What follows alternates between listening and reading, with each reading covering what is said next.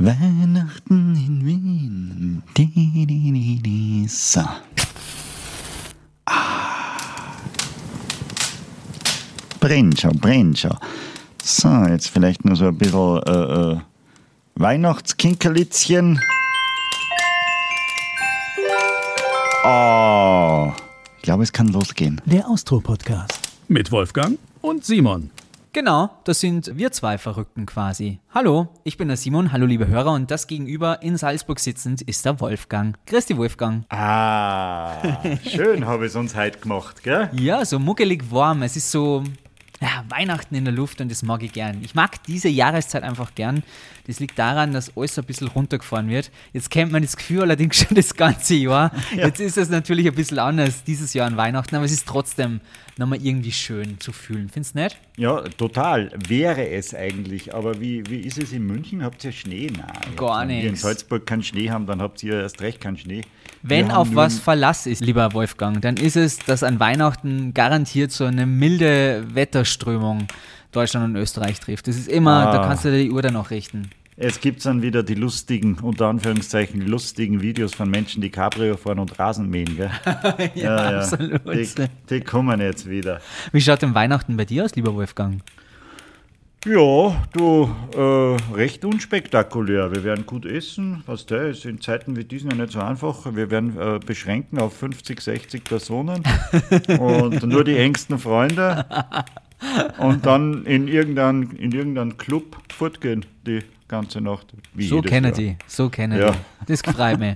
Weihnachten in Salzburg, so schaut es aus. Aber wie schaut Weihnachten in Wien eigentlich aus? Ja, das ist eine, eine gute Frage. Ich weiß was, ich glaube, es ist um, um eine Spur grauer und äh, um eine Spur nüchterner nur als Weihnachten in Salzburg oder Weihnachten in München. Und die Leute sind Aber, vielleicht sogar nur ein bisschen schlechter aufgelegt, weil Weihnachten na, vielleicht in sind sie auch mal ist. freundlich, wer weiß. oh, ist das etwa schon ein kleiner Hink quasi auf eine Textzeile eines sehr prominenten Sängers aus Österreich, der vielleicht bei uns in dieser Folge zu Gast ist? Keine Ahnung, aber ich glaube, in Wien riecht es auch nach Streusalz. in den U-Bahnen. Und kann man eigentlich vom Rathausplatz wieder Eis laufen? Das weiß ich nicht. Aber alles, was ich will, ist Weihnachten in Wien und einen Glühwein. Ja, Karpfen und war nicht bei schlecht. Dir sein. Ja. und das, was Weihnachten nie fördern darf, Kerzen.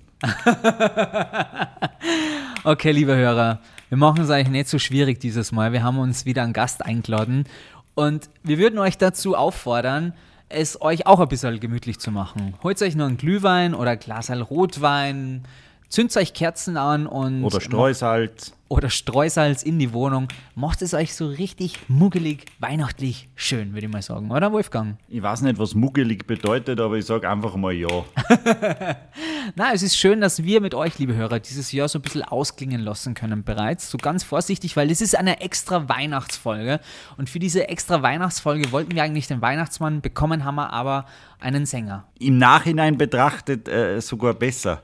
Außerdem gibt es keinen Weihnachtsmann. In Österreich gibt es das Christkind. Exakt. Du hast absolut recht. Da bin ich wieder schon sehr deutsch. Einfach zu lang schon dafür in Deutschland. Aber komm, lass, lass ihn einfach dazuholen. Liebe Hörer, stellt euch das äh, virtuelle Kaminfeuer vor. Wir haben es uns auch gemütlich gemacht. Und jetzt bitte das Introducing vom Wolfgang.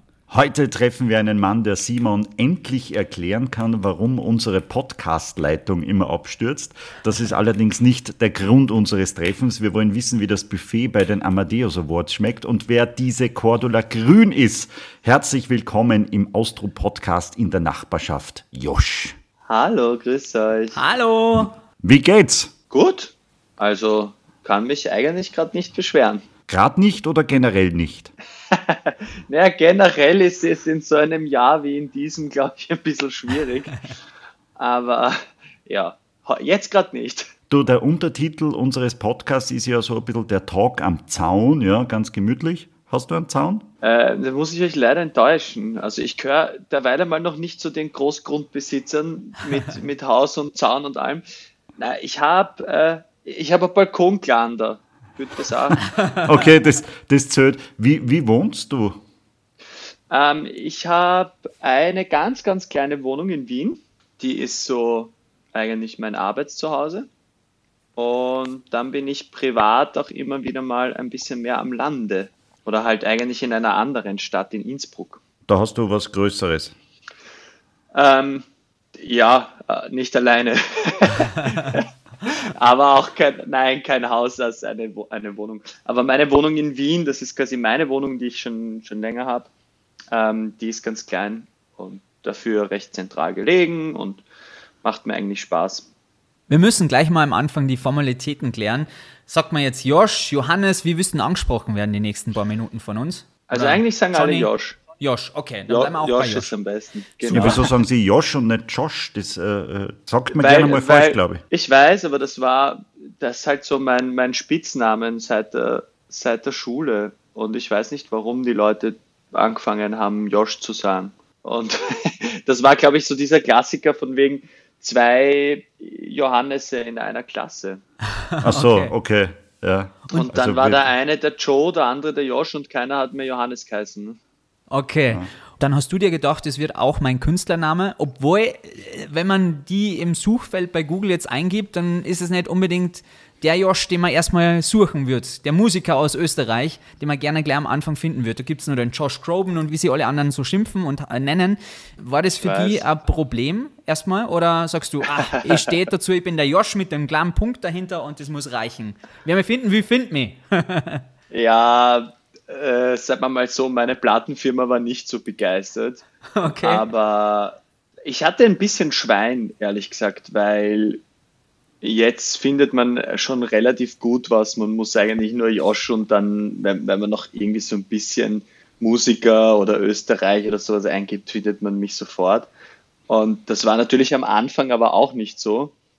Und da hat mir halt dann so, so ein Song wie Cordula Grün sehr geholfen, weil weil du da halt dann plötzlich, umso größer das Ganze wird, umso leichter wirst du gefunden. Und da habe ich ein bisschen Schwein gehabt, sonst hätte ich es wahrscheinlich wieder ändern müssen, weil die Plattenfirma hat am Anfang gesagt, du spinnst doch, das kannst du nicht machen. ähm, das findet ja kein Mensch auf YouTube oder irgendwo. Und dann ist das, und dann ist das irgendwie so groß geworden, dass das jetzt schon geht und jetzt beschwert sich da irgendwie keiner mehr. Und du hast das Selbstvertrauen gehabt zu sagen, meine Fans finden mich automatisch. Wer mich findet, der kriegt das Gute und der muss den kleinen Umweg einfach gehen. Na, bei mir ist das anders. Ähm, bei mir war das so, ich habe nicht drüber nachgedacht. Okay. Also ich, es, es war weniger das Selbstvertrauen als das Scheiße. Wieso hast du nicht dran gedacht, dass das ein bisschen schwer wird? Na, aber das halt, mich haben alle meine Künstlerkollegen und, und Produzenten und Freunde und irgendwie nennt mich jeder Josh und dann sagt mal mein Produzent, hey, wieso schreiben wir das nicht drauf auf deine Platte, weil das nennt dich eh jeder so. Und ich so, voll, ist doch eigentlich viel, viel kürzer als Johannes Sumpich und irgendwie knackiger. Passt, machen wir. Dann haben wir die was, was rausgebracht und da stand das drauf. Ja, die Radiostationen haben sich am Anfang ein bisschen schwer getan mit der richtigen Aussprache. Ich habe sehr oft Josh gehört, natürlich. Ja. Und äh, was, was hätte deine Plattenfirma für Alternativen gehabt? Haben da dir ein paar Namensvorschläge gemacht, wie du heißen hm. könntest? Na, das ich bin ja schon sehr, ähm, sehr eigenständig da und ich habe ja auch in Wahrheit mein eigenes kleines Label, das dann wiederum weiter ähm, lizenziert an, an ein sehr großes. Ähm, somit ist das ein bisschen so, also okay. mir würde keiner reinreden, wie, wie ja. ein Song wie ein Song sein muss oder wie ein Text sein muss oder wie ich heißen kann oder so. Da glaube ich, würde ich auch nicht mitspielen oder eigentlich weiß ich, dass ich da nicht mitspielen würde. Ich habe ich hab ein Interview beim Kaiser gesehen, da war es nur Josh Punkt. Ja, ist es auch, Ja, oder? Es ist, ist es immer noch. Ist ja, es immer noch, es Entschuldigung. Immer noch. Ja, ja, ja, voll. Aber den, den, das mache ich einfach immer, wenn ich unterschreibe und dann haben wir das halt auch noch dazu gefügt, weil ich mir am Anfang gedacht habe, dann findet man das besser, weil sich die Leute das vielleicht merken können, dass da ein Punkt dahinter ist. Das Problem ist nur, die ganzen Suchalgorithmen halten das für einen Schreibfehler. Ja. Also es, es bringt halt einfach gar nichts. Aber das habe ich auch nicht gewusst. Du als IT-Techniker hast das nicht gewusst? Na, ich habe, ich, ja, wobei, IT-Techniker, jetzt, man darf das nicht übertreiben. Ich habe ich es auf Wikipedia gelesen, hast du einen großen Eintrag, da steht ganz groß IT-Techniker. Ja, ja. wobei, also ich habe, ich, ich bin so ein Mensch, der einfach alles macht, wenn man, wenn, wenn man, also Geld braucht. Ahnung, das ja, naja, nicht alles, aber na, das, das ist ein bisschen so gekommen. Ich habe in der Firma eigentlich im Lager angefangen. Bei einer IT-Firma oder was? Nein, die machen Naturkosmetik. Okay. Und und dann habe ich da im Lager angefangen und dann habe ich irgendwie, dann haben die so ein neues, ein neues System eingeführt, womit man diese ganze Logistik macht. Also man nennt das ERP-System. Und dann habe ich irgendwie äh, mir das irgendwie ausgecheckt, weil mich das interessiert hat, wie das wirklich funktioniert. Und dann bin ich immer mehr dazu äh, auserkoren worden, da halt irgendwie die Logistik zu übernehmen für diesen ganzen Bereich. Und dann habe ich mir halt überlegt, wie man das alles machen könnte. Dann habe ich so viel mit der IT zu tun gehabt, dass ich dann irgendwann einmal eigentlich nur noch bei, bei der IT-Abteilung im Büro gesessen bin. Ja, und dann ist irgendwann der IT-Leiter gegangen, also der ist zu einer anderen Firma gegangen, dann haben mich die Chefs angeschaut und gesagt, kannst du das? Und ich so, ja, ja, mache ich heute. So schnell hat man einen Titel.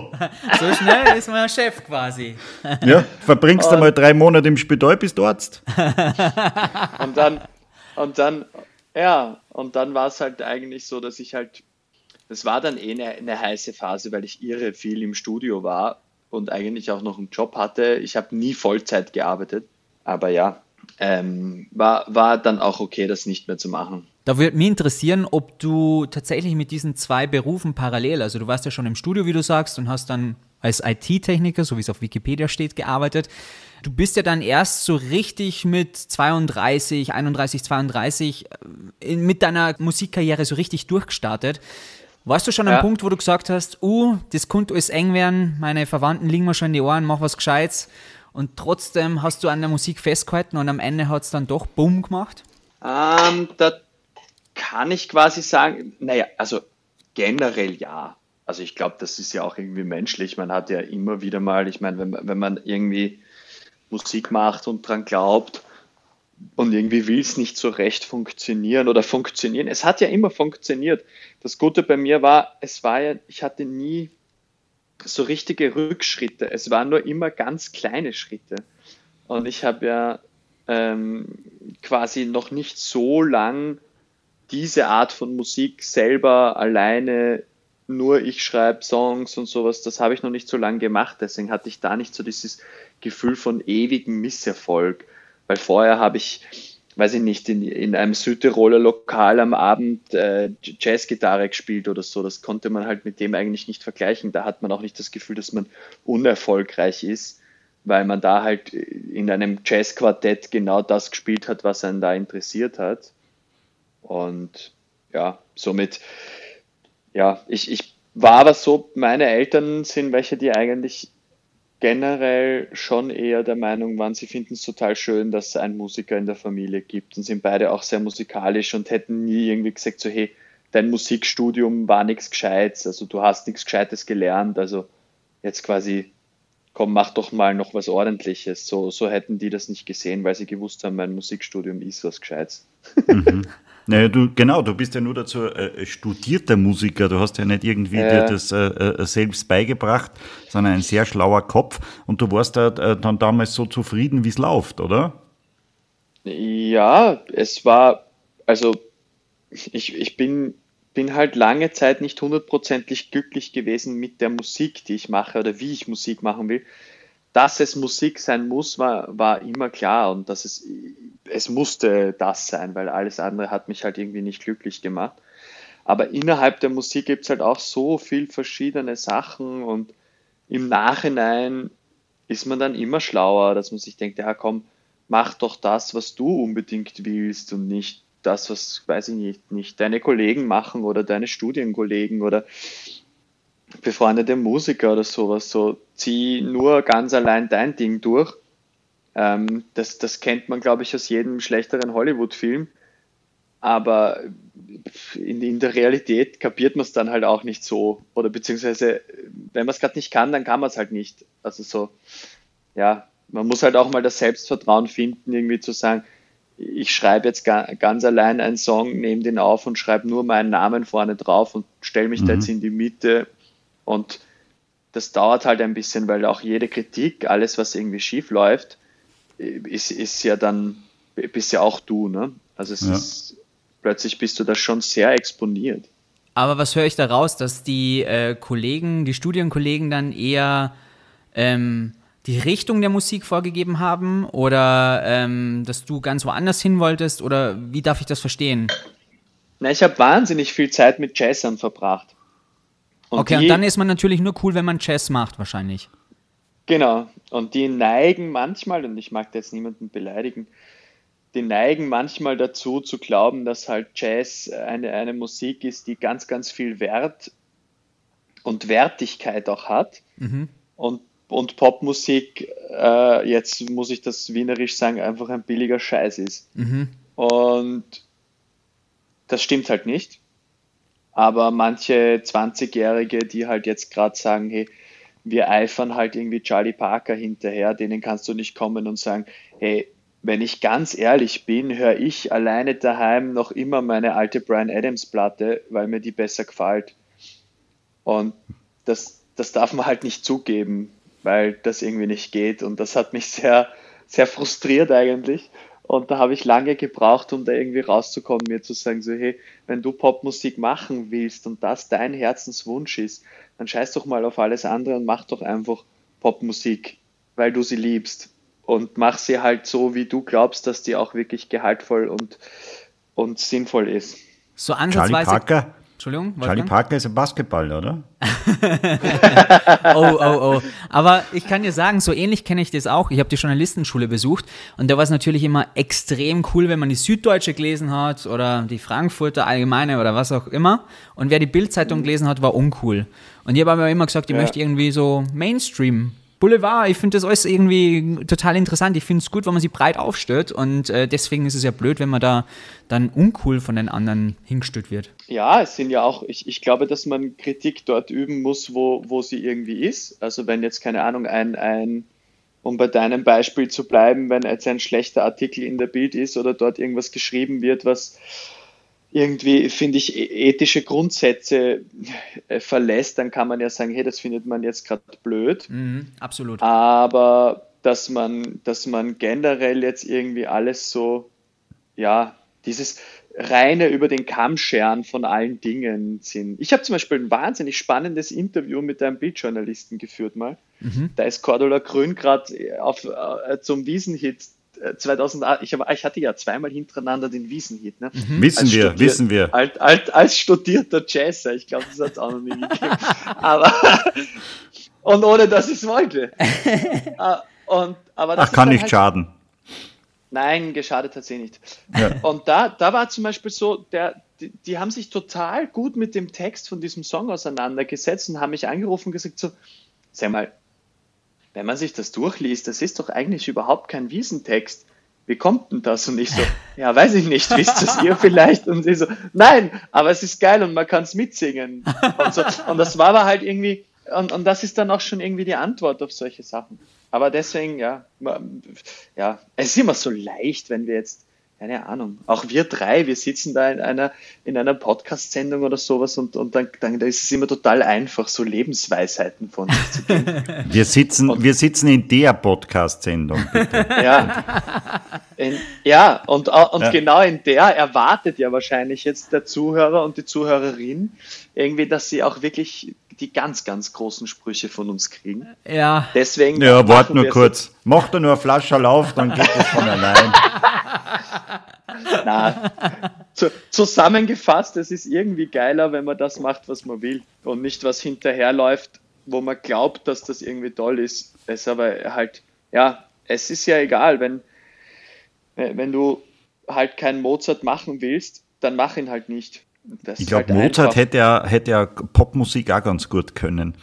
Aber Ja, zum, aber sagt, sagt man ja selber, ne, dass der eigentlich voll modern, also er war ja voll modern zu der Zeit. ja eben, zum äh, Phänomen Cordula Grün. Ich habe diesen Song zum ersten Mal gehört auf, äh, bei einem großen, äh, groß, bei einem Tennisturnier in Mondsee. Ja, da war dann so ein Come Together und eine Party am Abend. Und ich bin ja bei Radio Salzburg und wir haben unser Format ist Schlager und Oldies. Ja. Ich kannte das jetzt noch nicht, muss ich leider zugeben. es dauert immer länger, bis Und- es beim Wolfi ankommt. Ja, genau. Also bei mir, bei mir ist es, äh, dauert es immer einen Monat länger, bis ich die neuesten Hits habe. Und äh, dort kannte man das schon. Und wie der DJ das auflegt, sind auf einmal alle Mädels zusammengelaufen und haben zum Tanzen und zu brüllen begonnen. Das hab ich, da habe ich das erste Mal gehört und habe mir gedacht, bitte, was für ein Scheiß. Wieso singen die jetzt da alle mit? Und beim dritten Mal bin ich auch am Tisch gestanden und habe mitgesungen. Also man kann da sofort mitsingen. Das ist, glaube ich, schon ein großes Geheimnis. Ja, das, das ähm, dürfte. Oder das, man fühlt sich vom Song eingefangen. Ich weiß nicht, was es ist, aber es ist einfach, man kriegt es ja nicht mehr aus dem Schädel. Aber so geht es mal bei ganz Ja. vielen Liedern vom Josh. Aber da reden wir gleich nochmal der Reihe nach. Jetzt erstmal zu Cordula Grün.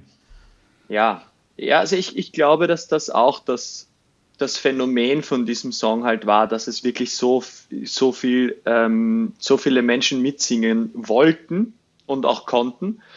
Und halt wie bei, bei, das sind jetzt Dinge, die man mir auch zu dem Zeitpunkt irgendwie erklärt hat, weil ich gebe das zu, wenn du das erste Mal Kommentare hörst, wie das ist ein Grund, den Radiosender zu wechseln oder wenn, wenn, wenn das mittlerweile Musik ist, dann schalte ich jetzt, also dann höre ich generell auf oder wie auch immer. Wenn du solche Sachen das erste Mal liest, dann trifft es dich, beim 400. Mal nicht mehr, muss ich auch zugeben. Und, und da hat, haben mir halt dann Leute, die schon lange Musikmanagement machen und sowas gesagt, so du, das ist bei jedem Hit so. Mm, Wenn das Neid. passiert, dann, dann, hast, dann hast du einen Hit. Naja, weil fast jedes ganz große Musikstück polarisiert. Ja.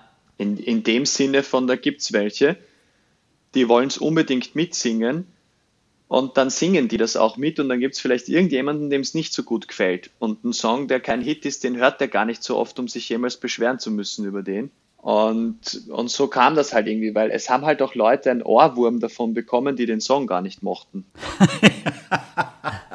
Ja. Und, und, Wenn du das geschafft hast, dann hast du das geschafft. aber habe ich das richtig in Erinnerung, Josh, dass erst FM4 zum Beispiel auch Cordula Grün gespielt hat und irgendwann ist der Hit so in Richtung Mainstream abgedriftet und dann sogar am Na. Oktoberfest gelandet? Oder büde mal das ein? Na, das, da, das, das, war, das war nicht so. Also im, im allerersten Moment, und das ist ja dieses, dieses Phänomen, das Cordula Grün ja auch irgendwie hat, das kann ich natürlich nie wieder nachvollziehen, weil, weil ich es ja schon selber geschrieben habe. Also wenn du es das erste Mal hörst, macht es scheinbar bei fast jedem so ein kleines so, was ist denn das bitte? Und das ist natürlich im ersten Moment hören nicht die allerleichteste Aufgabe, das ähm, an Radiostationen zu bemustern, wie, wie ihr wisst, wie man das nennt. Ja, da gibt es ja diese natürlich, ja. Systeme, müssen wir jetzt mal kurz den Zuhörern erklären. So Systeme, auf die Journalisten und Radiostationen zugreifen können, die ihr benutzt, die auch wir benutzen, ne? in dem Sinne, dass wir euch so sowas zur Verfügung stellen. Und dann gehst du her und telefonierst halt mal ein bisschen nach oder so. Und da ist natürlich bei so einem Song es jetzt Kack Made Wiesen, weil der wurde mal schön brav von allen abgelehnt. Und dann war es halt irgendwie so, dass, dass ich, wie, wie der Song fertig war, hab ich gesagt, naja, außer einem sehr alternativen Sender kann das, wird das keiner spielen, weil es einfach zu speziell ist. Und dann wollte es aber FM4 auch nicht und irgendwie wollte das keiner. Und dann hat mein Manager nochmal bei Ö3 gesagt, "Ge- hört es euch doch bitte einmal noch an. Ich sag's euch, da ist was da und das wird was. Und dann haben sie sich's nochmal angehört und beim zweiten Mal anhören kann man mitsingen. Und dann haben sie gefunden, na gut, dann probieren wir das mal aus. Und ab dann hat das Telefon geläutet. Die eine Hälfte hat gesagt, bitte tut's das nie wieder. Und die andere hat gesagt, bitte spielst das zehnmal. Du Ja, aber so war's. So ja, ja, war das. Ist, Ja. ist mir auch genauso gegangen. Ähm, hast du in dem Moment, wie du diesen Hit geschrieben hast, schon gemerkt, das ist was ganz Spezielles? Das könnte jetzt der endgültige Durchbruch für die werden? Hat man da so ein Gefühl dafür? Nein, nein, das, das spürt man nicht. Also man spürt, man kann schon, natürlich, wenn man irgendwie sensibel ist, auch zu den Sachen, die man selber macht. Ich erkenne schon, äh, sage ich jetzt einmal, die Qualitäten von, von sogenannten Hooklines oder halt so eben Hauptmelodien in einem Song. Da kann man schon irgendwie so ein bisschen ein Gespür dafür entwickeln ist die jetzt eine sehr, sehr gute oder ist das eine, die halt okay ist oder gut ist? Man schreibt ja nicht jeden Tag eine Melodie, die, die sehr eingänglich ist, weil das, also ja, würde ich gern, aber das gelingt ja fast keinem. Und dann merkt man halt schon am ersten eigentlich an den ersten Reaktionen halt von so Freunden oder, oder Familie oder auch die Produzenten oder so. Plötzlich hat halt irgendwie jeder eine Meinung zu dem Song und das ist schon mal relativ gut. Aber direkt wissen kann man es gar nicht. Jetzt ist der Hit dann durch die Decke gegangen. Wie, wie stolz ist man in dem Moment? Ab welchem Zeitpunkt weiß man, das Ding ist einfach on point? Boah, das weiß ich nicht. also stolz, so dieses, ich freue mich eigentlich immer sehr auf diese Sachen. Ich bin nicht so einer, der so, so eine ganz, ganz breite Brust irgendwie durch solche Dinge kriegt. Sondern eher dann die Nachfrage, uh, was kommt jetzt danach? Also eher schon das, das wie ist der nächste Step? Genau das und, und vor allem halt habe ich irgendwie gewusst, so, das ist jetzt halt ein Arbeitsauftrag. Du musst jetzt mehr arbeiten als alle anderen zusammen. Ah. Und dann bin ich halt losgefahren, habe, weiß ich nicht, wie viele Termine gemacht, habe hab noch das Album fertig gemacht, habe in, den, in, in, in den ersten eineinhalb Jahren, glaube ich, 115 Shows gespielt oder so. Wahnsinn. Und weil ich, weil, ich, weil ich wusste, ich muss raus und den Leuten zeigen, dass ich live Musiker bin und, und dass, ich, dass ich wirklich Musik mache. Weil wenn ich das jetzt einfach nur so quasi das, das poppte dann in der Öffentlichkeit, die wissen ja nicht, was du tust. Ne? Da poppt so eine spezielle Nummer auf und dann, wenn du das einfach nur so an die Wand hängst und nachher irgendwie, glaube ich, nichts mehr machst, oder halt irgendwie nicht versuchst, das jetzt irgendwie wirklich, ja, es, es kam halt der Ball Volley und ich habe wirklich geschaut, dass ich ihn dann irgendwie erwische. Weil der Wolf ja das eingangs gesagt hat, wir werden heute klären, wer Cordula Grün ist. Magst du uns vielleicht nochmal ganz kurz aufklären? Äh, naja, also eine, eine tatsächliche Person aus meinem Leben, die wirklich so heißt, gab es nicht. Es war wirklich dieser Gedanke von wegen, ich möchte was machen, ich, ich habe zu meinem Produzenten gesagt, ich bin im Studio gesessen und habe gesagt, ich will was machen über Mädchen und Farben. Und dann habe ich einen Namen und eine Farbe aufgeschrieben. dann ging's los. Okay. Wäre mir als erster eingefallen, Cordula. Cordula und Grün. ja. ja. Ja, aber ich, ich, es musste halt ein speziellerer Name sein. Das ist bei mir dann schon so. Ich, ich konnte jetzt da nicht irgendwie. Renate ja. Roth. Nein, das, funkt, das weiß ich nicht. Das Funktioniert nicht. Ja. Ja, ja. das stimmt, das hat, du hast absolut recht. Aber es muss doch auch ein mega geiles Gefühl sein. Ich glaube, der Song war ja äh, bekannter als dein Gesicht dann am Anfang, natürlich. Ne? Ja. Und du spazierst da durch Wien, überall aus jeder Bar, überall In kommt Wien, dein Song, überall München, singen die Leute mit. Sogar ja, jetzt wieder ey. bei, jetzt bei The Voice haben äh, Ray Garvey und äh, hier, wie heißt der blonde Finne? Äh, heißt Samu. Der? Genau, der Samu, Samu, einem ja. ihrer Kandidaten Cordula Grün als Song gegeben in der aktuellen Staffel von Voice. ich meine, dieses Ding, das ist immer noch so dauerpräsent, das ist ja schon verrückt. Ja, das war, ja, es ist am Anfang sehr, sehr schwer zu, zu checken. Und ich glaube, dass das aber eigentlich, wenn, wenn man es jetzt irgendwie so will, mein Vorteil war, dass ich dann, dass ich nicht so, dass ich ein bisschen schwer vom Begriff bin und das nicht kapiert habe. Nein, ich habe ich hab das Gott sei Dank nicht so, wie soll ich sagen, es hat, es hat gedauert, um das wirklich zu greifen. Und das war aber mein Vorteil, weil ich halt einfach ganz normal weitermachen konnte und ich war halt eben, wie wir, wie wir ja am Anfang jetzt schon, schon darüber gesprochen haben, ich war halt auch nicht mehr 16. Ne?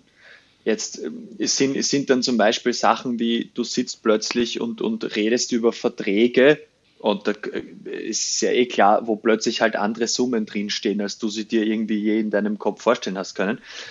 Und nicht, dass ich jetzt irgendwie reich bin oder sowas, aber klar verdiene ich jetzt mehr Geld, als ich vorher mit einem Nebenjob und, und Gitarre auf einer Hochzeit spielen verdient habe. Und, und das ist aber natürlich mit bisschen über, also oder mit knapp 30 bisschen drüber, sind das alles Dinge, die du irgendwie einfacher machen kannst. Und ich hatte vorher schon einen Manager und zwei Produzenten und das ganze Team rund um mich und meine Band, das waren alles Profimusiker. Also es war eigentlich alles so weit fertig, dass es geheißen hat, so, okay, und jetzt fahren wir los. und jetzt, jetzt zeigen wir das her und jetzt machen wir das. Und dann war das halt das sind, das sind wirklich sehr enge ähm, Unterstützer und mittlerweile halt echt auch wirklich Freunde. Und das waren sie vorher auch schon, mit denen du dann halt die ganze Zeit unterwegs bist im, im Flugzeug oder im Tourbus.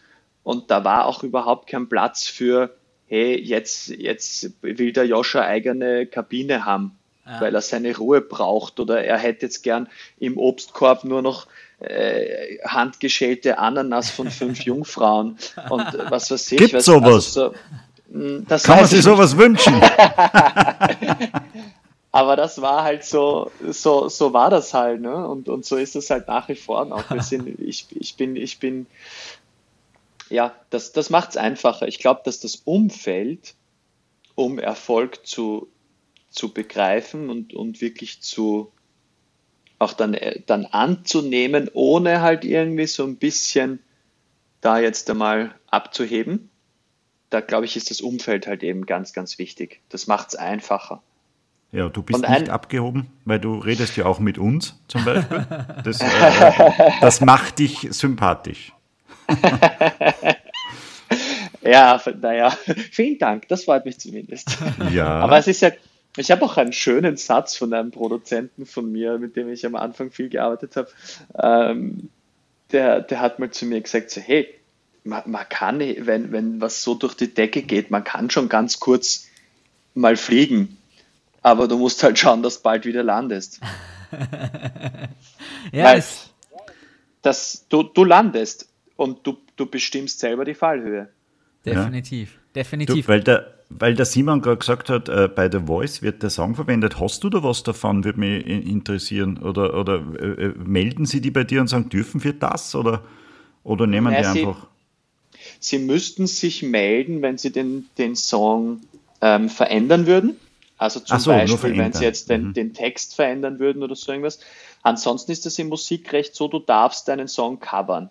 Was Sie dann machen müssen, was jetzt nicht die, die zwei Moderatoren gemacht haben, sondern halt ähm, jemand vom Fernsehsender ist für diese Fernsehsendung in äh, halt die, diesen Song bei dieser, bei den, bei den großen Verwertungsgesellschaften in Deutschland heißt das GEMA, die die ähm, Kompositionsrechte auswertet. Und da Okay, melden die ja. an, dass sie diesen Song in der Sendung gespielt haben, dass sie den da live gecovert haben. Und ja, davon habe ich dann was. Das Ja. ist so, ja. Aber das ist jetzt nicht, dass mit einmal, also da, da kommen jetzt da nicht irgendwelche Unsummen daher.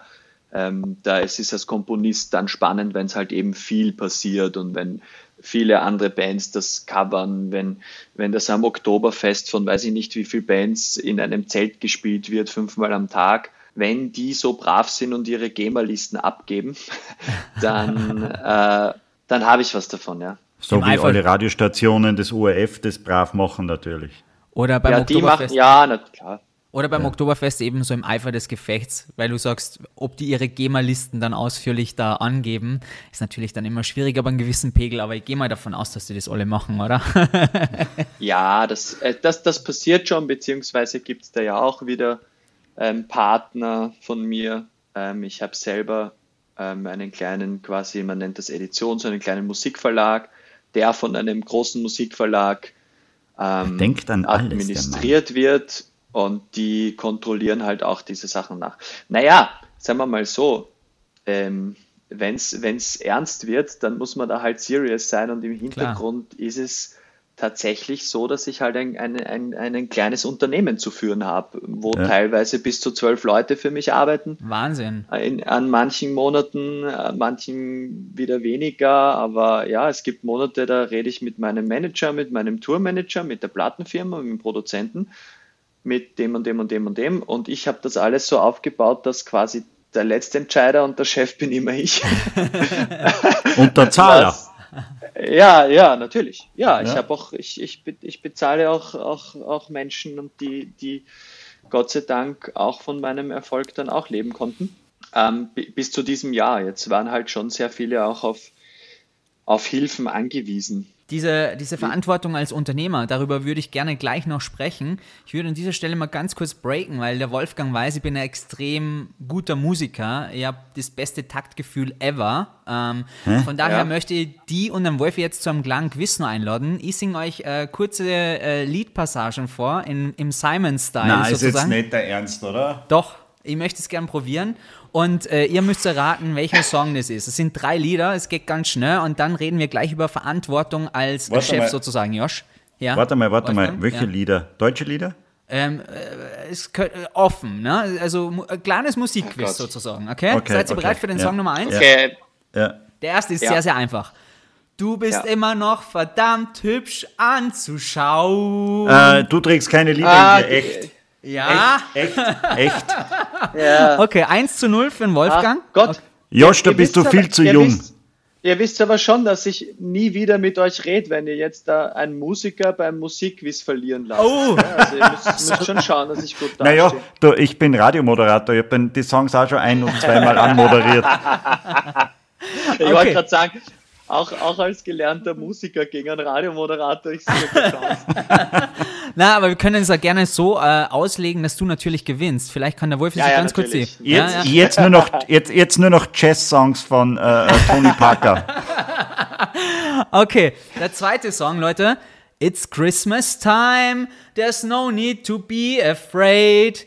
It's Christmas time. Der won't be, do they know it's Christmas? Ja, Do stimmt. da. they know? No, ja, it's ja, Christmas Ja, ja. Band time. 8. Ja, Da warst du aber jetzt schon wirklich weit. Nein. Nein, Ja, das war wahnsinnig schlecht, aber ich kenne den Simon schon 20 Jahre und darum weiß ich, was er singen kann. Er klingt Okay. nach einem Bier gut. gleich wie nach 10 Bier.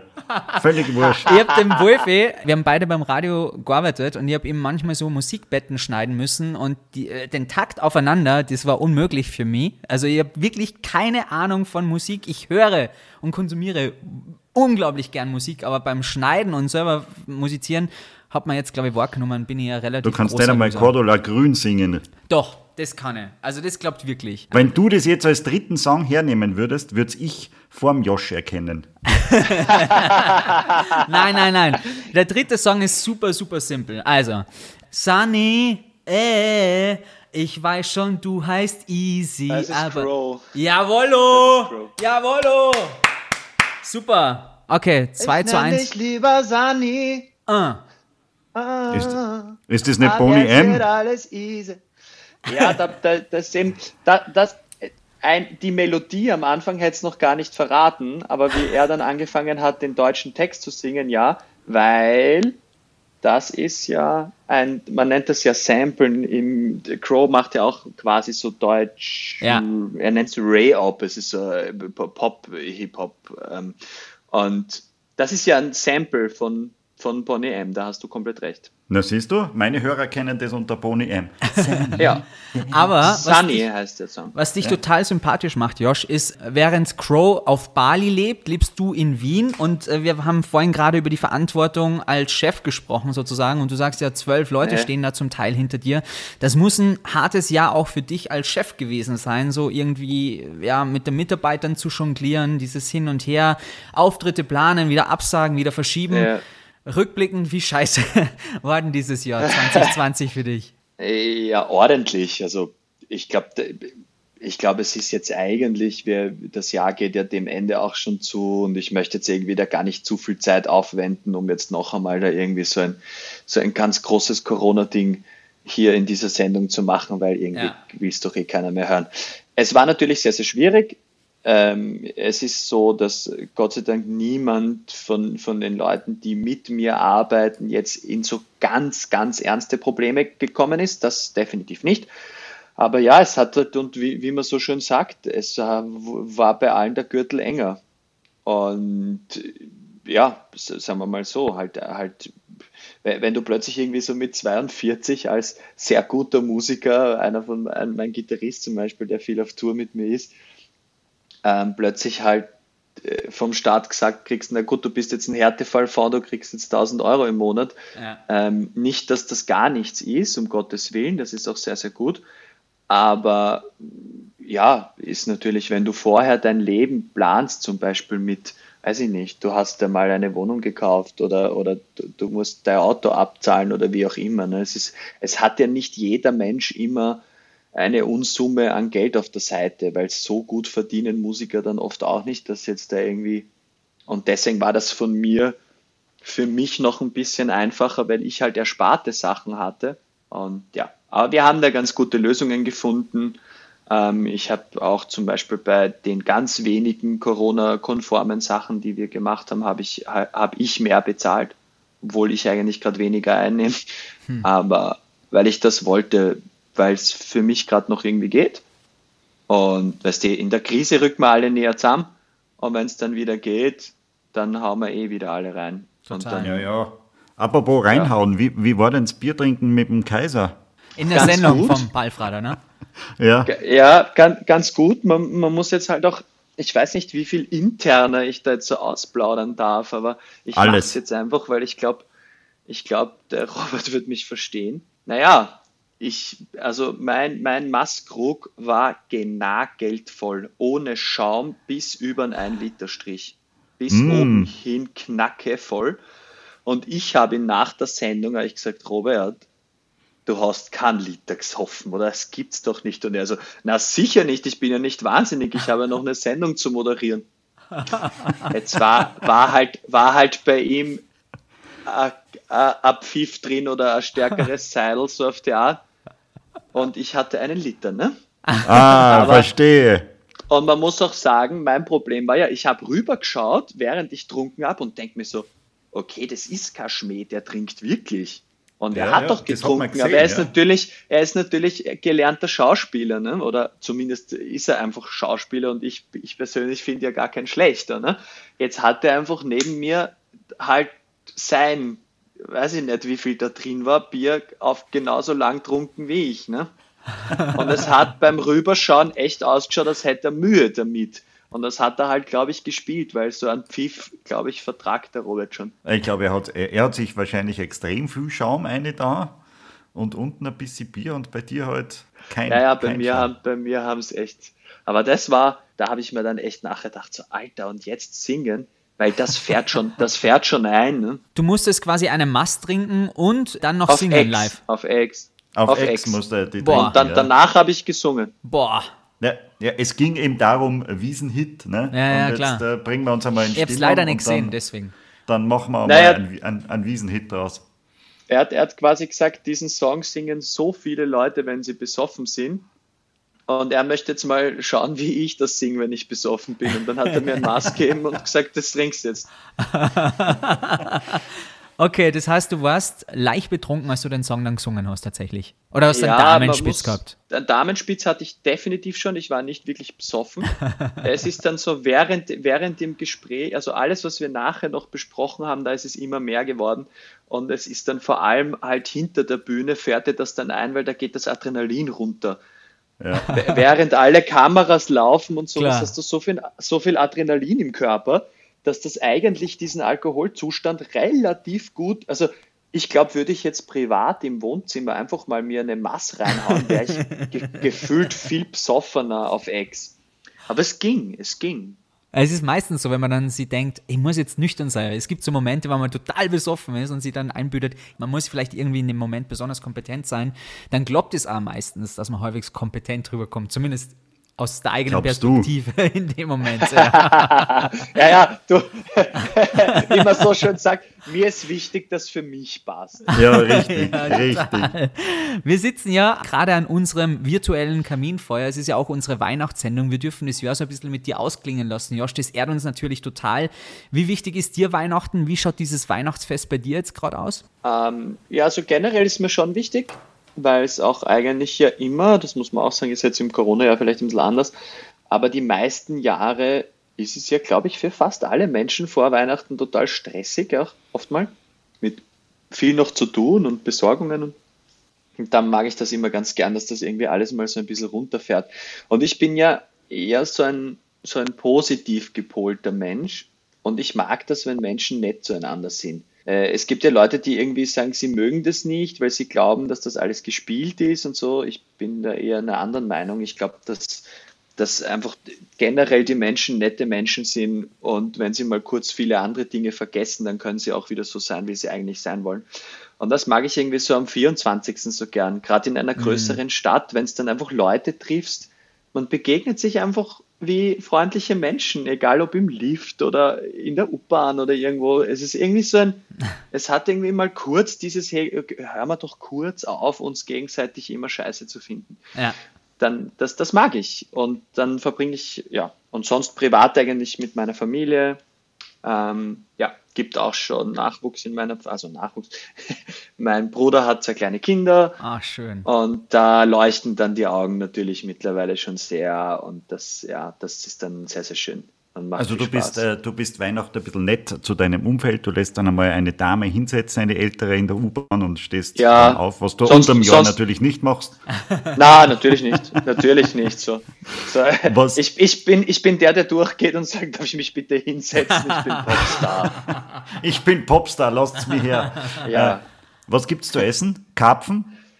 Ähm, Tatsächlich nicht, aber, ich, aber es ist halt so eine, so eine Wiener Tradition, deswegen musste ich das in einem Song verarbeiten. Ähm, es gab eigentlich sehr oft schon bei meiner Familie kalte Platte. Und irgendwie ist das so, wenn man das als Kind gehabt hat, und dann hat meine Mutter irgendwann einmal nach einigen Jahren halt irgendwie gesagt, so, ja, ich weiß, wir können schon mal was anderes machen. Wir können ja auch mal was Warmes kochen und sowas. Und dann haben halt irgendwie mein Vater, mein Bruder und ich so irgendwie gesagt, so, nein, sicher nicht, wir wollen so wie immer.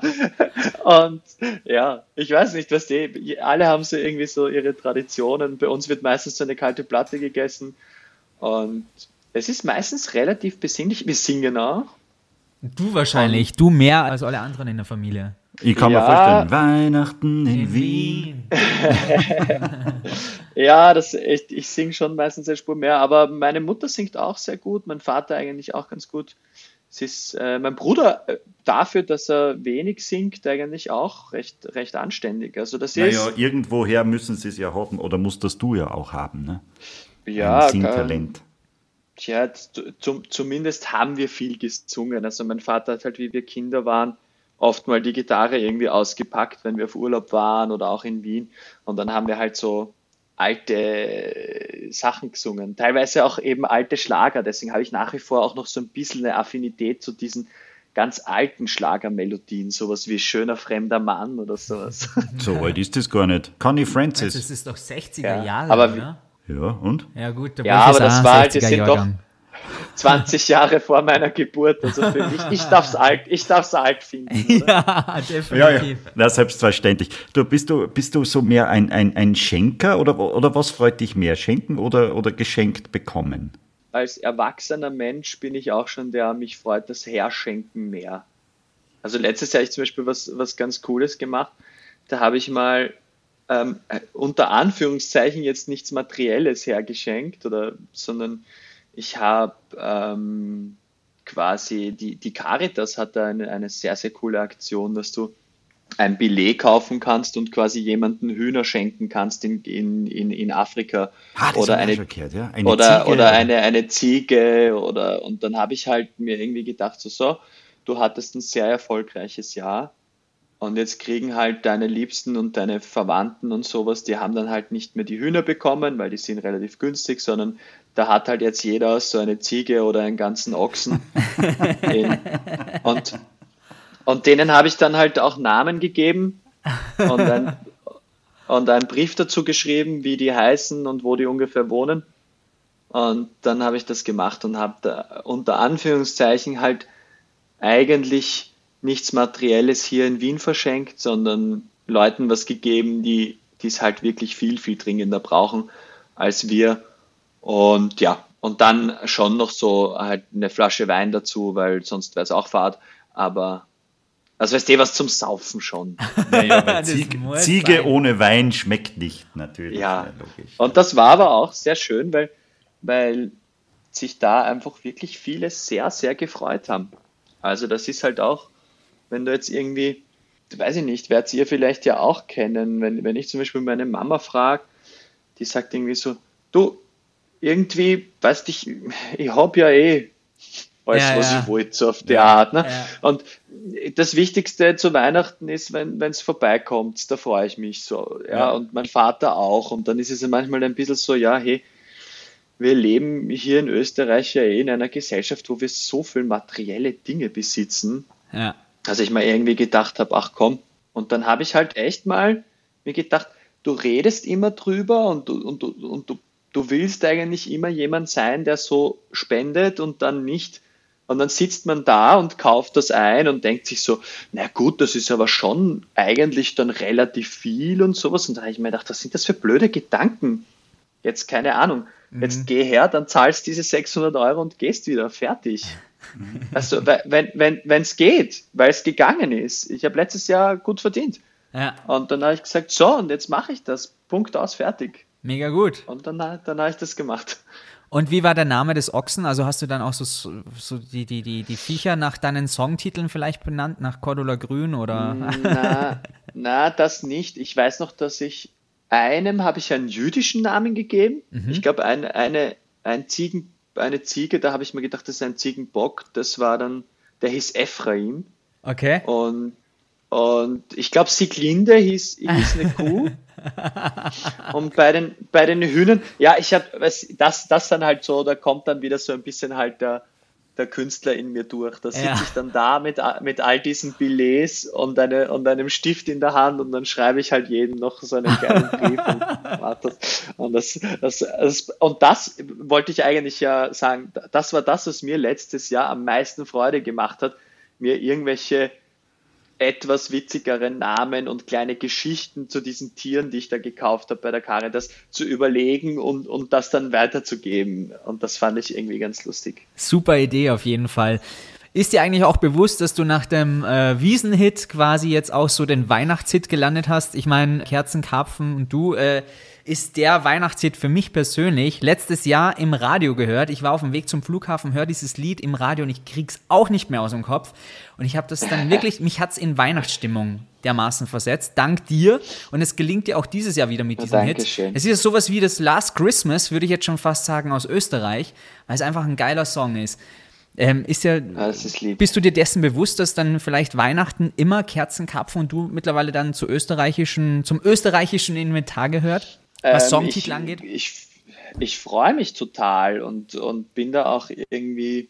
Ich hätte mir erstens mal nie gedacht, dass ich mal einen Weihnachtssong mache. Und Zu welcher Jahreszeit hast du den Song geschrieben eigentlich? Im Sommer? ja, le, le, letztes Jahr, kurz, kurz bevor er rauskommen ist, das Ah, war dann echt? so schnell, schnell, schnell, schnell, schnell. Ja, weil ich, ich wäre selber auch nicht auf die Idee gekommen, ein Weihnachtslied zu machen, sondern da hat, hat Licht ins Dunkel hat mich gefragt, ob ich nicht einen Song machen könnte für eine Sendung, die, die sie halt machen und quasi so ein, für, für diesen Abend ein Licht ins Dunkel Song machen. Irgendwas Weihnachtliches. Und ich habe mir gedacht, so ja, das haben sie mich gefragt und dann habe ich gesagt, hey, ich habe keine Ahnung, weil ich glaube, das könnte urpeinlich werden.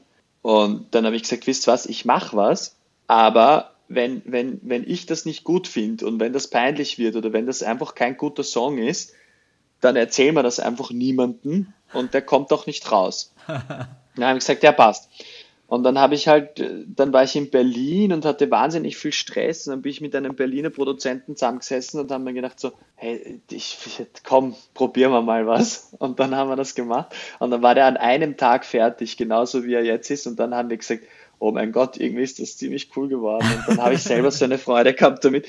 Und dann war so am nächsten Tag noch in der Früh angefangen mit einem Arrangeur zu telefonieren, so hey, ich will es jetzt wirklich wissen, ich brauche eine Orchesterpartitur dafür. Und dann haben wir halt, ich war, ich bin gerade mit dem Flugzeug irgendwo nach Deutschland geflogen und jemand anderer hat dann im Studio die Streicher aufgenommen und so weiter und so fort. Also es war ein Hin und Her. Und dann ist das noch fertig geworden. Dann haben wir es, glaube ich, am 1. Dezember oder so rausgebracht. Wahnsinn. Eine Traumgeschichte, aber der Wolfgang und ich singen das auch öfter gemeinsam. Weihnachten in Wien, es, ist, es geht so rein, sag mal, und die Wiener sind nicht sauer auf die, weil in einer Songtextzeile heißt es, und die Wiener sind dann mal freundlich. Ja, Ja, ja, wenn, wenn man die Wiener kennt, dann, dann wird das schon stimmen. Das, Aber äh, schon ein ist ja ganz so. schöner Ja. Diss. Ein ganz schöner Diss.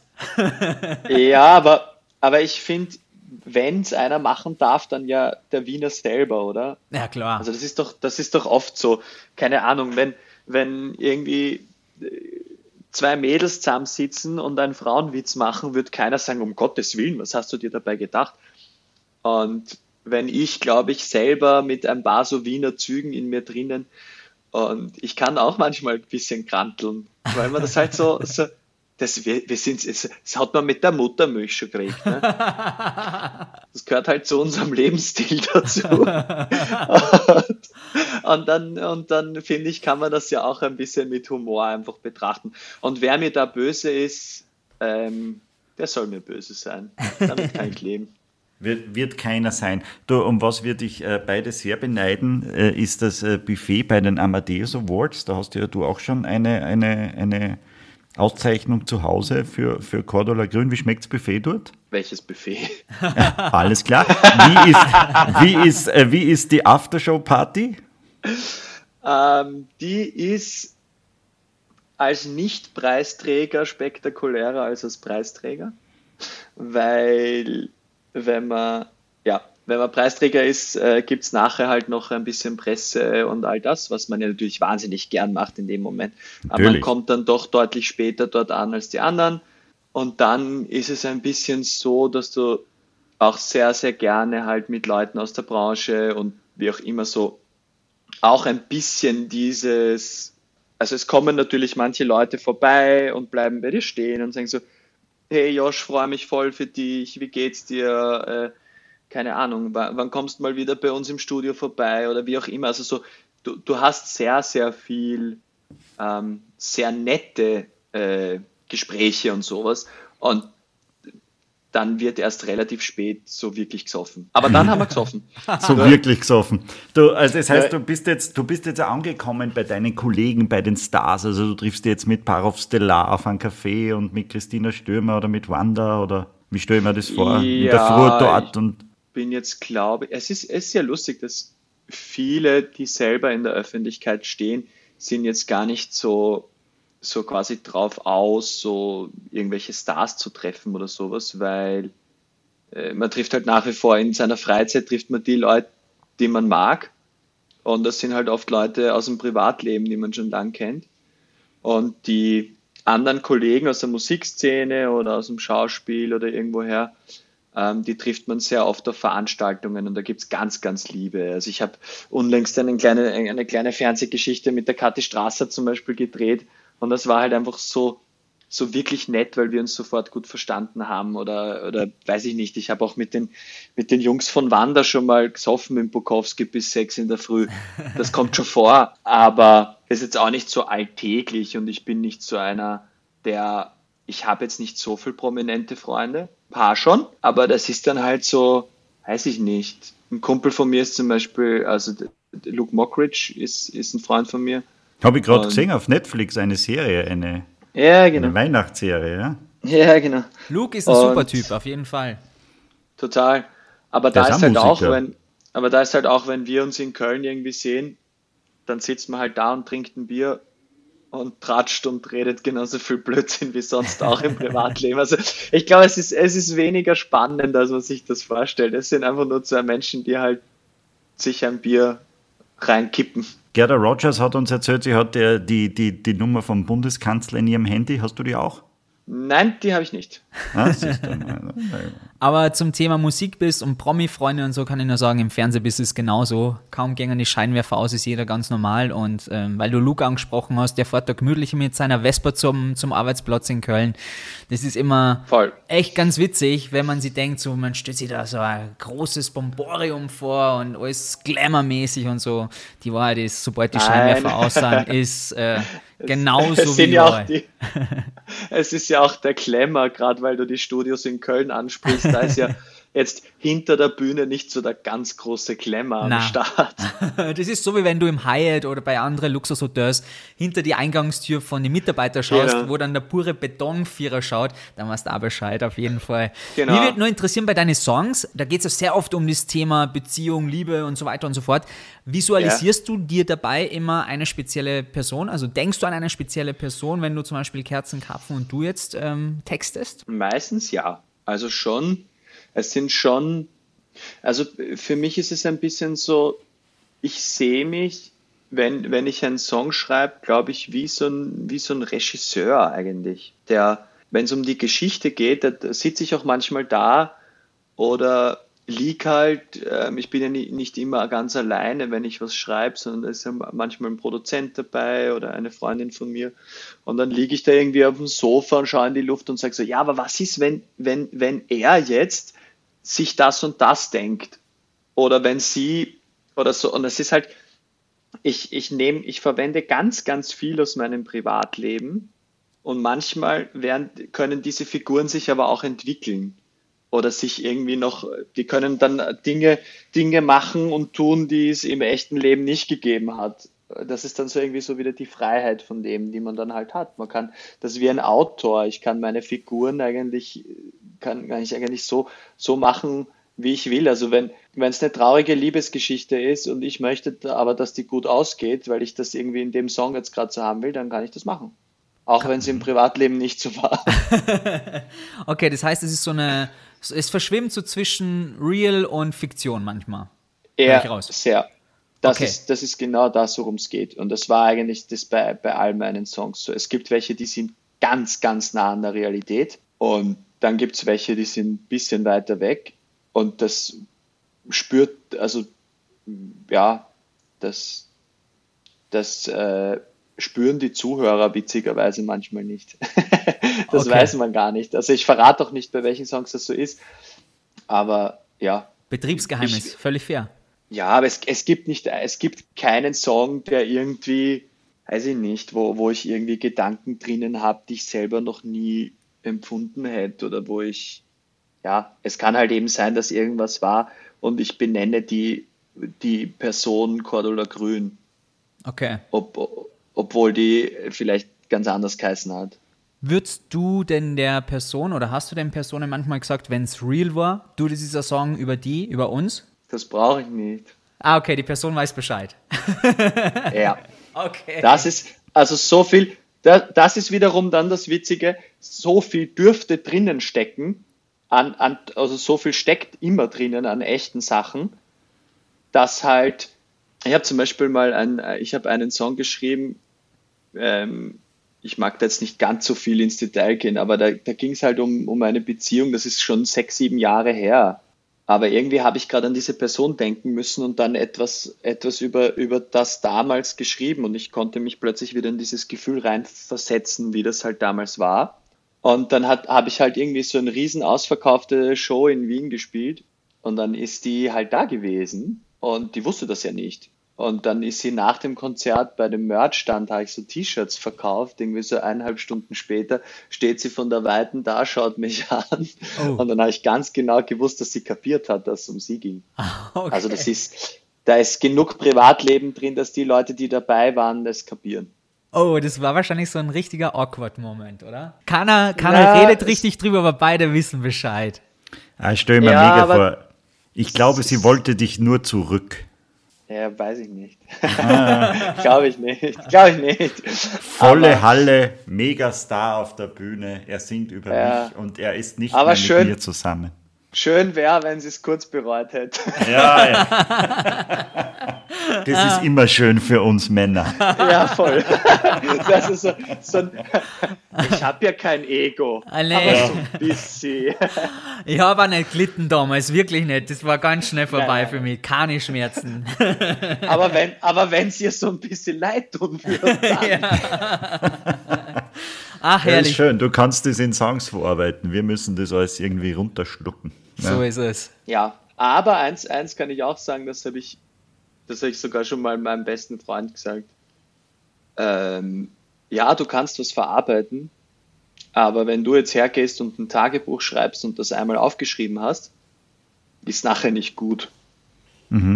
Also wenn, wenn zu mir jemand, ähm, meine Familie oder irgendjemand mal nach einer schweren Trennung gesagt hat, ja, schau, sei froh, du kannst das zumindest in deinen Songs verarbeiten, sage ich, ja, aber mir geht's scheiße. Weil jetzt, ja, ich, ich, ich weiß, wahrscheinlich werde ich irgendwann einen Song drüber schreiben, aber hilft mir jetzt nicht. Das, es macht's nicht besser in dem Moment. Na, ja, stimmt. es nicht besser. Und, und man, man kann es witzigerweise, also ich kann es witzigerweise nicht sofort. Also bei mir sind zum Beispiel Sachen, die, die sehr einschneidend waren in meinem Leben, verarbeite ich in der Musik meistens nicht so äh, fünf Tage später, sondern fünf Monate später. Da- Weil, weil ich es dann irgendwie besser betrachten kann. Sonst wäre es zu depressiv, es ist jetzt schon depressiv. Und dann Ja, aber noch fünf Monate ist eh ein kurzer Zeitraum. Ja, Wenn ich von einer Trennung schreiben müsste, würde ich zehn Jahre brauchen, bis ich drüber reden kann. Ja, das, das geht dann vielleicht, wenn man, wenn man sich, ja, keine Ahnung. Aber muss man halt durch. Ja, Also da das muss man ja- durch. Ich, ich sage immer so, die Kunst zuerst. Und manchmal Mhm. habe ich auch schon Sachen aufgeschrieben, wo irgendjemand sich gedacht hat, hey, das kannst du nicht bringen. Das ist viel zu, das kriegt doch jeder mit, dass das jetzt irgendwie echt ist. Und ich so, ja, aber das ist, ist ja wurscht. Dann, Ist Ja. ja, wurscht. ja, so ist das halt manchmal. Herrlich. Ein ziemlich schmaler Grad, auf dem du unterwegs bist tatsächlich. Zwischen äh, nicht zu viel preisgeben, aber dann doch ein bisschen geheimnisvoll und so. Das stelle mir schon sehr, sehr spannend vor. Und das klingt auch sehr spannend, wie du es formulierst. Ja, das ist, also ich weiß zum Beispiel, dass man weiß es ja mittlerweile vorher schon. Früher war das ja so, da habe ich auf so Singer-Songwriter-Abende gehen können und dort in Wahrheit, ich hätte ich hätte, glaube ich, nicht einmal die Namen ändern müssen, um wen es geht, weil es unter Anführungszeichen hat eh keiner zugehört. Aber jetzt ist es halt so, ich weiß zum Beispiel, es kommt im Jänner ein Song von mir hinaus, das kann ich jetzt schon verraten, eine Single. Und ich weiß, dass es danach wahnsinnig viele Interviewanfragen geben wird. Okay. Das weiß ich jetzt schon. Mehr, mehr verrate ich dazu noch nicht, aber ich weiß einfach, dass das was tun wird. Und weil manche Textzeilen halt so sind, dass man weiß, hey, okay, jetzt müssen wir, jetzt müssen wir gewisse Dinge mal hinterfragen oder so. Das weiß man dann im Vorhinein schon und dann kann man ja auch irgendwie damit rechnen und dann kann man sich vielleicht auch ähm, schon drauf einstellen. Wenn das nicht der Teaser des Jahrtausends war. Wir freuen uns schon jetzt auf den Jänner und sind schon sehr gespannt, was da an die Öffentlichkeit dringt von dir. Josh, das war unglaublich interessant und äh, ein wahnsinnig geiler Einblick in dein Leben beziehungsweise in dein Schaffen als Künstler. Wir finden es unglaublich großartig, äh, mit was für einer Bodenständigkeit du das Ganze siehst und uns da äh, in diese Branche hast äh, ein bisschen reinblicken lassen. Also wir sind große Fans auf jeden Fall. Deine Ohrwürmer werden uns jetzt wieder durch den Abend noch tragen und auch die nächsten Tage auf jeden Fall bis Weihnachten mindestens mit Kerzen, Karpfen und du.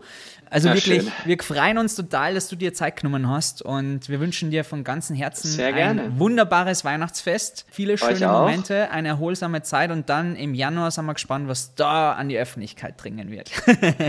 ja, ich, ich freue ich freu mich auch schon. bin, ich, bin, ich, bin ich gespannt, ob du uns dann noch kennst, wenn wir uns wieder melden. ja, ja, ja, ja, ja, ja, das, ja, das, das, das bestimmt. Genieß auf jeden Fall jetzt die ruhige Zeit und äh, wie gesagt, wir freuen uns mit jedem Mal auch. wieder, wenn wir dich im Radio hören und wir haben jetzt nur ganz andere Connections zu deinen Songs, weil du uns so einen kleinen Inside-Blick gegeben hast. Das freut mich. Dann euch auch ganz, ganz frohe Weihnachten und ja, man, man hört sich sicher wieder. Tschüss. Ciao, ciao. Danke dir. Ciao. ciao. Lieber Wolfgang, ich muss jetzt echt nochmal unter uns fragen, jetzt so, wo er jetzt aufgelegt hat. Hast du echt ihm gesagt, dass Cordula Grün scheiße war? Hast du das wirklich ja. gesagt? Das ist ja peinlich. Ja. Ja, aber wir haben uns ja äh, damals geschworen, großes Podcaster-Ehrenwort, ja, dass wir immer die Wahrheit sagen. Und äh, damals bei diesem Fest da, bei, äh, da draußen am See war es ja auch so. Also du musst dir ja so, ein, so, so ein kleines Festzelt vorstellen, da drinnen lauter grölende Menschen, alle singen Cordula Grün und es läuft über eine Anlage, die nicht so, die, was die viel zu klar ist, die, die, ja, ja. die zu wenig Bässe hat und einfach nur ein Graus. Ne? Aber, und du stehst da daneben, beidelst deinen Schädel und denkst da, und was ist das für ein Song? Grün, wer oder was soll das sein? Und alle stehen da. Aber der Zauber des Liedes hat mich auch äh, eingefangen. Beim dritten Mal bin ich auch mit oben gestanden am Tisch. Haben wir gedacht, scheiß drauf, was soll's. Wobei der Zauber von solchen Festivals das war weit vor der Pandemie und die Festivals gewinnen, je weiter wir davon weg sind, wieder mehr an Zauber, finde ich. Was würden wir jetzt nicht alles dafür geben, wenn wir irgendwie entsprechend bei einer Weihnachtsfeier genauso hätten ausarten können? Ja, Stattdessen ja. sitzen alle brav Eskalieren hätten können, ja, ja, ja, ja. Aber eins muss man auch sagen, wir stehen wenigstens zu unserem Versprechen beim Austro-Podcast. Wir sind kaum vorbereitet und dann nur peinlich. Wir sagen unsere Promi-Gäste, ganz ehrlich, was wir ja von ihren Relier halten, in dem Fall der Wolfgang. Aber ja, hey, vielleicht war es dann auch mit unserer Podcast-Karriere, Wolfgang, im Jahr 2020 zumindest schon mal. Vielleicht geht es 2021 ja weiter. Müssen wir mal schauen, ob das dafür noch reicht. Ja, ich bin absolut zuversichtlich, dass das weitergeht. Äh, wir haben sehr viel erlebt in diesem Jahr und wir haben ja schon wieder große Pläne fürs nächste Jahr, was sie da noch an Gästen. Man glaubt ja gar nicht, wie viele interessante Österreicher es gibt. Ja. Hätte ich ja nie, nie gedacht. Und wie nett die meisten sind man, man muss schon sagen, wir haben in diesem Jahr 2020 sehr viel erlebt, was unsere, wir sind ja Podcast-Anfänger, was unsere Podcast-Anfänge angeht. Und äh, ich muss da ganz ehrlich sagen, es wird sich äh, vielleicht sogar anbieten, wenn wir kurz vor Silvester, vor dem Jahreswechsel, noch einmal so eine kleine Spezialfolge machen. Nur wir zwei, wo man so ein bisschen reflektieren, was so in diesem Jahr passiert ist, mit den Gästen vielleicht so ein bisschen, wie sagt man da im Fernsehen, Backstage du meinst so, wie es hinter den Kulissen wirklich läuft, ob wir da mit unserer Redaktion richtig viel Blödsinn machen, wie die Gesprächspartner so hinter den Kulissen dann drauf waren, wie wir die überhaupt akquiriert haben und äh, was du für Sonderwünsche Genau diese hast. Dinge und, und vor allem wie die Aftershow-Partys dann so gelaufen sind. okay. Ob sie ob sie alle Gäste in uns verlieben und so weiter, wie viel tausende Euro wir pro Monat verdienen mit unseren Podcasts, was für Autos wir fahren, wie groß unsere Garagen sind, ob ich einen Indoor-Pool mittlerweile habe, all diese Sachen. Ich glaube, du machst jetzt gerade einen Helikopterführerschein, weil ja, du nicht mehr ja. fahren wirst, weil ich das schon ankotzt. Und deswegen, genau, deswegen wäre es ja das ja. finde ich gut. Also, liebe Hörer, das ist äh, eine super Idee von dir, Wolfgang. Am 26. Dezember gibt es nochmal so einen kleinen Schlagabtausch zwischen uns beiden mit ganz ungewöhnlichen Einblicken. Nur so viel, also man muss ja so Google-Wörter raushauen, damit wir äh, garantiert die Aufmerksamkeit unserer Hörer kriegen. So Google-Wörter wären natürlich, es geht um Drogen, es geht um Alkohol, es geht um viel nackte Haut, es geht um Skandale. außergewöhnliche Klamotten, absolut, und Abstürze. Hört bitte nächste Woche den Austro-Podcast nochmal mit einer Sonderfolge in diesem Jahr 2020, was wir alle so geliebt haben, mit äh, den besten Einblicken, die Wolfgang und ich so offenbaren können. Es wird sehr, sehr intim. Und deine Eltern dürfen sich das nicht anhören, sonst bist du enterbt. Und lieber Wolfgang, ich wünsche dir natürlich bis dahin wieder eine schöne Zeit und im Josh war es natürlich auch ein Wahnsinn wieder. Hat man wieder voll taugt. Also bis dahin, die frohe Weihnachten übrigens. Bussi. Ja, Simon, danke dir natürlich auch frohe Weihnachten. Ich wollte dir noch einen guten Tipp mit auf den Weg geben. Pass bitte auf beim, beim Christbaum, dass dann nicht äh, dein Wohnzimmer abbrennt. Gell? Das passiert jedes Jahr und man kann das gar nicht oft genug sagen. Danke, danke Wolfgang.